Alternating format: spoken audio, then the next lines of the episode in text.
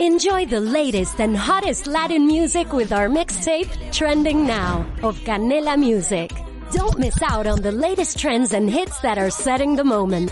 Watch free on Canela TV. Presented by Verizon.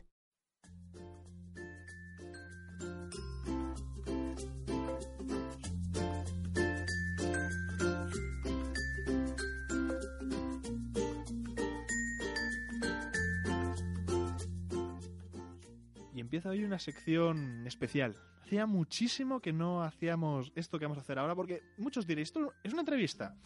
A ver, sí y no. Vamos a decir que es una especie de coloquio, más o menos, en la que vamos a tratar un tema, pues, por ejemplo, hace, hace meses hicimos uno especial sobre los RPG y los juegos de rol. Y esta vez vamos a hablar de realidad virtual con quién? Pues con una experta, con Gema Fernández Blanco, que es doctora en creatividad aplicada, psicóloga y artista. Sí, sí, las tres cosas. De hecho, me han mirado diciéndome, oye, di las tres, ¿eh? Que soy las tres cosas. ¿Y de qué vamos a hablar? Ya os lo he dicho más o menos, de nuevas tecnologías y realidad virtual, porque aquí, Gema, muchísimas gracias por estar aquí en el programa. Gracias a ti.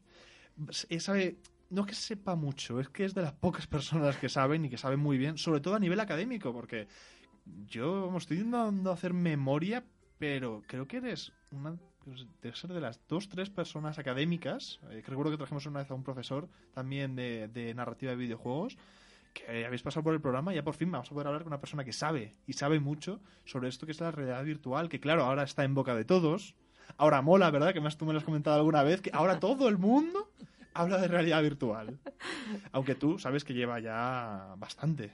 Sí, desde, mm, desde los, los 90 no tuvo, no, debido a que la tecnología no estaba tan preparada como está a día de hoy, pues no tuvo su, un auge tan fuerte, pero la realidad virtual lleva mucho tiempo. Eso en el concepto si hablamos de tecnología, pero de tecnología de ordenadores, pero si hablamos de virtual, como todo aquello imaginado o soñado, Atapuerca es de los comienzos de, de lo que podría con- considerarse virtual. Como la virtualidad. Efectivamente, Exacto. me gusta el concepto porque efectivamente siempre relacionamos lo virtual con lo tecnológico, ya directamente. Sí. O sea, virtual, pues, pues la web, la- el internet, el ordenador, eso es lo virtual. Y no, efectivamente, la- ¿podrías repetirlo? Que me ha gustado Sí, virtual es to- todo aquello todo aquello, eh, todo aquello que imaginamos. todo ello que imaginamos. O sea, y de hecho, aquí es una. Bueno, esto es una locura que a mí me gusta pensar, pero que por mucho que soñemos, o por muy raro que sea lo que soñemos, siempre tendrá base en la realidad. Porque lo que soñamos, aunque sea un monstruo rarísimo, tendrá patas de pollo o cabeza de águila, pero siempre como que toma, toma base en la realidad. Sí, aqu- aquello que soñamos lo que diferencia es que no tiene límites.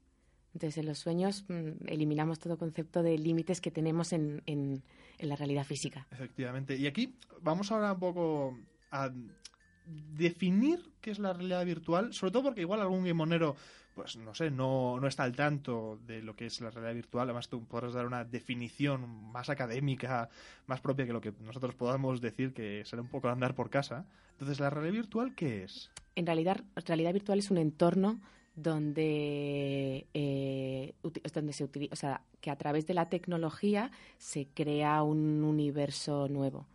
Eh, Eso sí, si tenemos en cuenta que utilizamos la tecnología. No, o sea, es una, es una realidad imaginada que se generada a través de un ordenador y a, un- a través de un sistema informático. Ese es el concepto de realidad virtual con tecnología. Luego, si, si solo hablamos de, virtua- de la virtualidad como concepto, como lo que comentábamos antes, como todo aquello imaginado. Pero si cogemos el concepto académico, de hecho, sí que utilizan todo, eh, o sea, la realidad virtual como un universo creado a través de un sistema informático. Informático, pero si, si no, o sea, si elimináramos el tema de las tecnologías, por ejemplo, lo que hizo Tolkien con el Señor de los Anillos, eso Sí. también sería una realidad aparte, solo que para que sea virtual habría que poder entrar ahí ah, por medio informático. Exa- Julio Verne y con es, es un ejemplo. perfecto de, de lo que yo considero virtualidad o de otra realidad virtual. Lo que pasa que el, o sea, el concepto acuñado con tecnología eh, está relacionado con la informática. Vale, y ahora vamos con esa otra, yo voy a decir hermana, pero a ver si se define bien no tiene mucho que ver, que es la realidad aumentada, que hace unos meses, bueno, hace ya muchos meses, lo puso, ya existía, señores de creadores de Invisimals, vosotros ya trabajasteis mucho en eso, pero la realidad aumentada lleva desde antes que Pokémon GO, solo que Pokémon Sí. GO lo puso muy en auge, eso de, oh, pu- puedo poner al Pokémon encima de mi pierna. ¿Qué, qué es la realidad aumentada? Eh, o sea, como bien dice la palabra, es todo aquello que, está, que aumenta el concepto de realidad. Eh, todavía no tenemos la tecnología adecuada para realidad aumentada, pero yo creo que en el futuro, de hecho, yo reconozco que a mí me gusta más que la realidad virtual. ¿Ah, Por, sí? O sea, creo, creo, que en el futuro lo ideal va a ser una realidad mixta, donde va, se va a mezclar realidad aumentada con realidad virtual, con, con también inteligencia artificial, etcétera. Claro, o sea, yo entiendo que aquí la diferencia, corrígeme si me equivoco, es que la realidad virtual es un mundo entero creado de manera, pues eso, de manera artificial, mientras que la realidad aumentada coge la realidad la realidad que nosotros vivimos, que nosotros vemos, y le añade algo. Exacto. Por eso lo del Pokémon Go, que pues eso, que tú pones el... O sea, que es la cámara normal, pero tú de repente ves que la cámara no solamente se ve la mesa, sino que se ve un Pokémon que hay encima. Como bien dices, no es la tecnología más alucinante del mundo, no es que sea ultra, hiper, mega realista, pero sí que, como también has dicho muy bien, aumenta la realidad, le añade algo más, le añade pues ese toque pues, un muñequito que se mueve y que es tu, el, el, Pokémon que te gusta. Exacto. Sí que había otro vídeo, otro, bueno, no era eh, un juego que era precesor al Pokémon Go, que no me acuerdo cómo era el nombre. Eh, o sea, bueno, es que yo recuerdo distribuido que por todo el mundo también y que tenías que encontrar pruebas eh, y te daban una llave y Ay. hay mucha gente que los que los seguía y lo jugaba, amigos míos lo jugaban. Sí, ah, bueno, a ver, yo recuerdo que el Invisibles tenía mucho...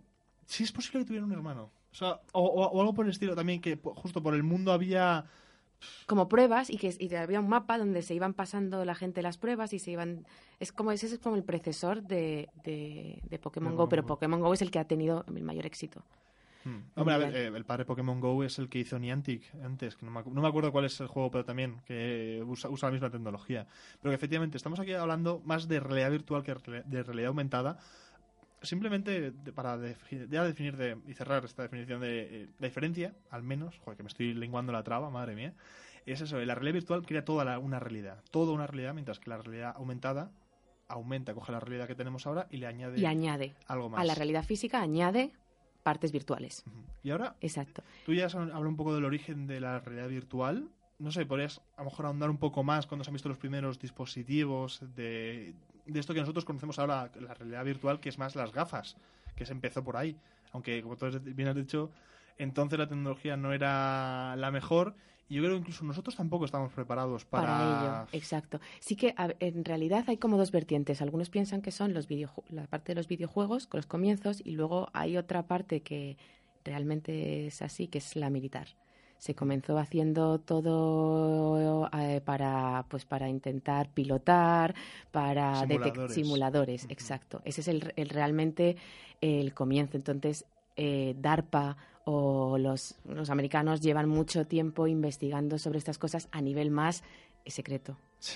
Lo que pasa que ahora ya hemos dado, ahora gracias a la tecnología que ha alcanzado unos niveles en el que sobre todo todos podemos hacer, o casi todos, podemos hacer más uso de ella que hace que en los 90, eh, pues ahora va a tener un auge. Consideran que el 2016 es el año como de... Del boom de, del la... boom de la realidad virtual. Hombre, a ver, al menos en el mundo del videojuego hay que admitir que en el último E3 del año pasado todas las empresas, prácticamente todas intentaron poner algo de realidad virtual. Exacto, y más todas. habrá. También hay, hay, una cosa que hay que diferenciar porque la realidad virtual puede ser eh, eh, inmersiva y con gafas y no. Es decir, Second Life, por ejemplo, es un entorno de realidad virtual. ¿Qué es Second Life? Si lo... bueno. Es una plataforma online, eh, un, un metaverso.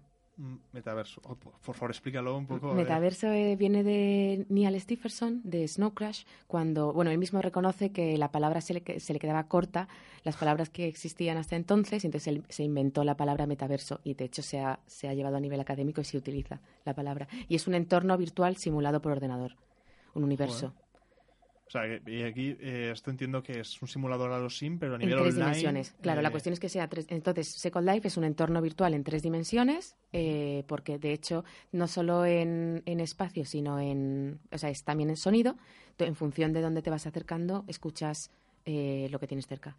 También. También. Joder, alucinante. Se está, ahora se están haciendo cosas mucho más potentes en cuanto a sonido. Uh -huh de eh, eh, ¿cómo se dice? Eh, bueno, de hecho, esto para aclarar ya hablaremos ya, ya, hablaremos de ello ahora, pero tú y el sonido estáis muy relacionados, como sí, ya hablaremos sí. ya hablaremos después, pero estás diciendo eso, hay ejemplos de realidad virtual donde se está haciendo muchos trabajos e investigaciones, sobre todo también a nivel o sea, me has distinguido el militar de, por así decirlo, el resto de la realidad virtual, de las aplicaciones. Sí. Pero es que también dentro de ese resto está el lúdico, o sea, el apartado lúdico de la realidad virtual, y tú, por ejemplo, eres una persona que está trabajando a un nivel académico, mm, incluso podría decir sanitario, porque como se- diría sanitario, pero creo que no es el adjetivo que debería poner, pero tú lo estás aplicando, si mal no me equivoco, a un, a- sí, de salud. Exacto, sí, sí, yo acabo de, de desarrollar una terapia en realidad virtual. Entonces, para ello tengo un entorno, es un prototipo en el que estoy, estoy trabajando para ver los resultados. La diferencia entre la parte académica y la parte de mercado es que en la academia, para poder saber si algo funciona o no, tardamos años, muchísimos años, y el mercado va mucho más rápido. El mercado saca el producto. Claro. De hecho, eh, yo recuerdo haber leído eh, una- algún que otro artículo sobre cuando se aplica, por ejemplo, la, la realidad virtual para pacientes, para relajarles, incluso para cuando estás haciendo una, una operación, sobre todo con niños, esto más aplicado a niños, si tú les pones a jugar mientras o la realidad virtual, son capaces de abstraerse y que tú puedes realizar la operación sin mucho problema, con muchísima más tranquilidad, o para tratar eh, eh, de, traumas y demás, la realidad virtual te ayuda a poder ayu- ayudarles a ellos, porque están viviendo una situación simulada, que también yo entiendo que ahí vosotros, tú, por ejemplo, que eres psicóloga, puedes ayudar mucho al diseño de una realidad, de una experiencia virtual que sea la adecuada para tratar. E- Eso es lo- el campo en el que justo estoy trabajando ahora, porque yo me especialicé, me especialicé en entornos virtuales, en la tesis doctoral, entonces es como ahora estoy tratando de aplicar todo lo que aprendí en la tesis doctoral a nivel de terapia individual. Claro, eh, esto so- sobre todo, uf, es que hay tantos ejemplos. Yo, de hecho, muchas veces me pregunto por qué no hay más psicólogos diseñando videojuegos, por la gran necesidad que hay de ello, porque, claro, tú puedes pensar X o Y y como diseñador, de hecho, tienes que saber mucho de psicología, porque tienes que saber que los colores que uses tienen una influencia Influyen.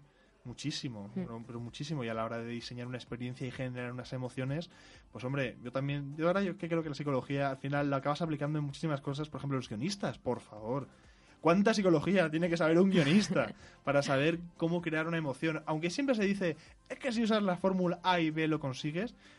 Cuando una cosa, no sé, creo que hay X guiones que demuestran un nivel más allá a la hora de, por ejem- de, por ejemplo, crear eh, emociones. Y eso es una cosa que la psicología, porque tú sabes, Sí, de- que tocáis mucho. Sí, yo, o sea, creo que es hora de que de- dejemos un poco la parte de los individualismos y que empecemos a trabajar eh, como grupo multidisciplinar.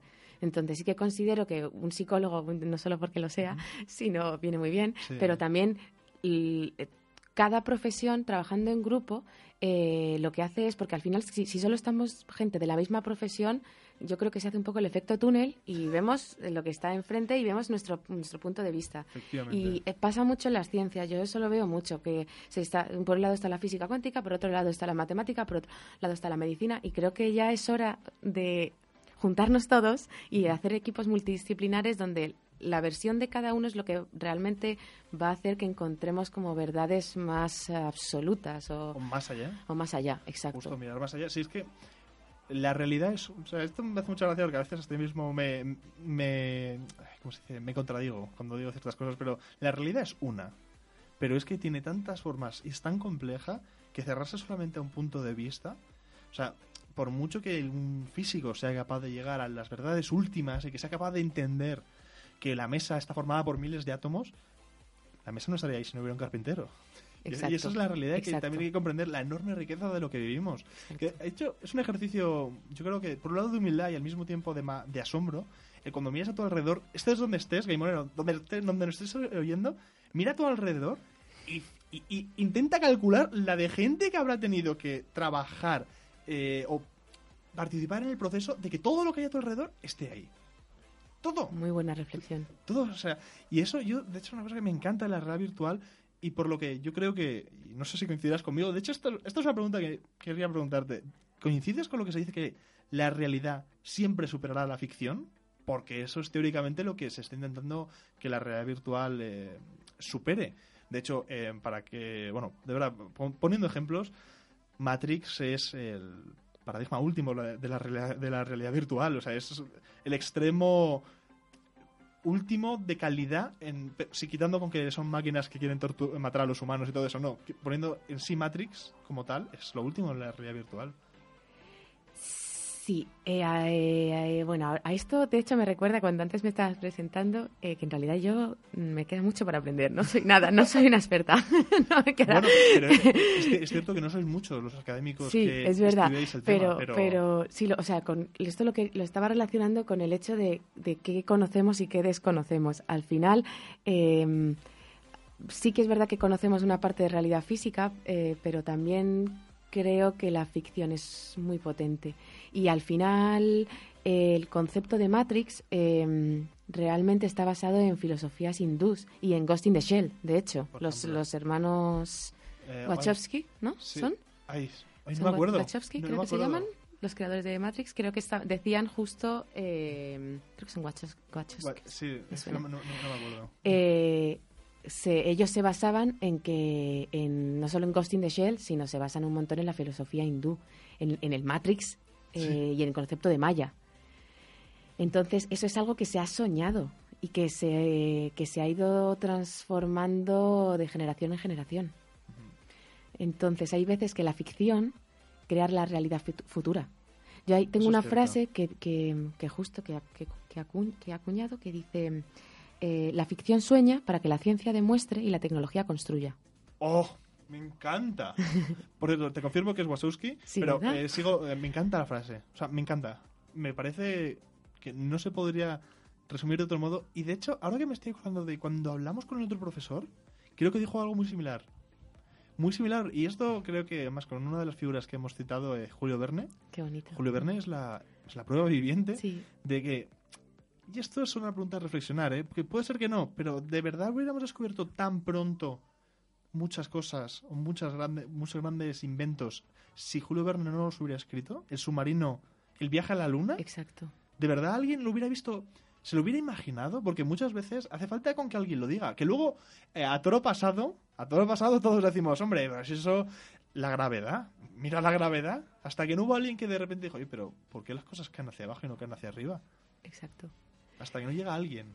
Sí, o sea, primero tenemos que soñarlo o imaginarlo. También ese sueño está hecho porque vivimos en comunidad, o sea, al final las ideas son compartidas y es muy difícil tener, o sea, cuando muchas veces se descubre algo en una parte del mundo, en otra parte del mundo se está descubriendo lo mismo, porque al final somos seres sociales. Entonces, soñamos cosas, nos las vamos pegando unos a otros, empezamos a, tratar de, ponerlo en práctica y de crearlo. Y en, y en el momento en el que lo tratamos de crear es cuando observamos si es posible, si no, si tardamos 200 años en conseguirlo que eh, hace 200 años se soñó, etcétera. Pero sí creo que hay una relación muy, muy, muy directa con, con la imaginación y, y, después la, la, realidad o la ciencia que descubrimos. Esto es alucinante porque estamos tocando temas de todo tipo. estamos, ya os hemos advertido al principio, moneros, que esta sección es un poco rara, no por nada, sino porque es que es un coloquio. O sea, esto no es entrevista, esto es más hablar un poco de todo, eh, pero ahora ya vamos a lo mejor con alguna pregunta más, más rollo entrevista, como eh, la situación actual de la realidad virtual tú que la conoces, que sí, te faltará por conocer cosas, sí.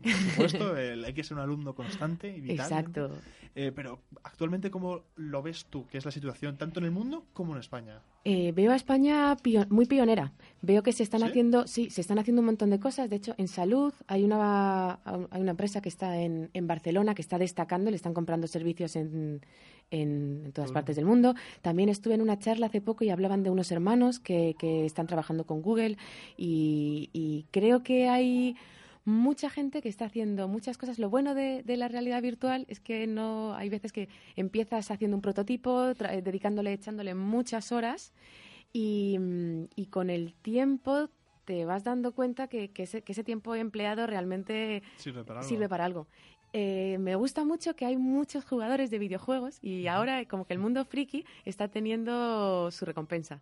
Hace unos años ser programador o, de desarrollar videojuegos sí era guay, pero no estaba tan bien remunerado y no había tanta gente tan interesada en tantos campos como a día de hoy. A día de hoy es los programadores de, y desarrolladores de videojuegos son yo los veo súper importantes en temas de salud de escenarios virtuales, em, en temas em, de aplicaciones educativas, muchísimo. Entonces creo que, em, que España hay mucha gente que se está quedando aquí y también hay mucha gente que se ha ido fuera a trabajar. creo que en cosas se están haciendo, o sea, hay, hay varias empresas que, que mm, en los rankings que se está haciendo y eso que todavía no hay mucha gente que no está visible, eh, están destacando. Sí, eso, bueno, esto no, no podemos comentar mucho porque tampoco hago tal, pero hay, me comentaste antes que hay mucha gente en la sombra, como acabas de decir, hay muchos proyectos que, que no se pueden decir, hay muchas cosas muy interesantes, muy alucinantes, de, que te- pueden parecer de película, pero que se están realizando. Exacto. Y encima aquí en España, Sí, que me gusta lo que has dicho, o sea, mira que te he preguntado por el mundo, pero ha, ha sido España porque efectivamente, al menos como dices tú, estamos somos pioneros. sí. Somos gente, pues como siempre, muy creativa, Muy creativa. o muy sea, soñadora. Exacto, cada, a medida que voy viajando, no quiero decir que en otros sitios no lo sean, porque también lo son, pero mm, a España no se le ha considerado en ese sentido tan, tan pionera, tan innovadora y para nada. Estamos llenos de gente buenísima. eh, soñadora, como decimos, y que lo pone en práctica, y muy trabajadora, y que le echa muchísimas horas a, a desarrollar cosas. Y yo creo que eso eh, va a tener sus frutos y se van a ver. Y, y a lo mejor no. También leía, por ejemplo, el otro día, pues una, una chica eh, que está trabajando en HoloLens, que es sí. realidad aumentada, bu- buenísima. Entonces sí que es verdad que hay veces que conocemos como figuras aisladas, que son las que son visibles, pero hay muchísima gente que está detrás, muchísima, muy buena. Pues eh, ahora vamos a, para terminar un poco el coloquio, eh, contarnos tus proyectos, dónde te podemos encontrar y demás, que te estrenas web, pues esto hay que decirlo. Está aquí para anunciar que Gema Fernández Blanco tiene web.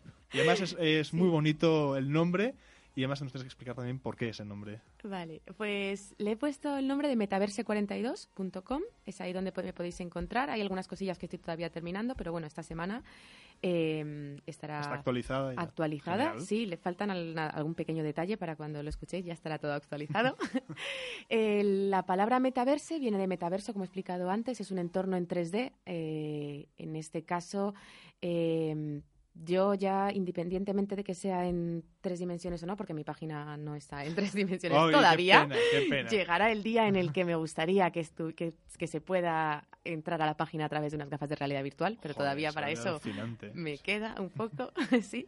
Y 42 viene de, de la guía del autoestopista galáctico, de la respuesta a la gran pregunta de la vida, el universo y todo lo demás. 42.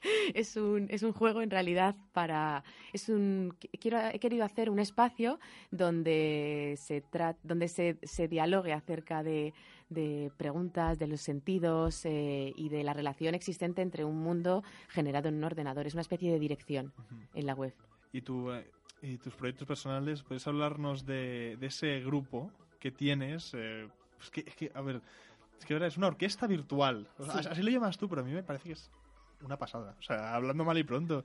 Sois personas que os habéis juntado a través de Second Life exacto que habéis formado una orquesta. una orquesta sí en realidad yo Bueno, mm, es un nombre también que mola mucho. ¿eh? O sea, sí Avatar Orquestra Metaverse es alucinante.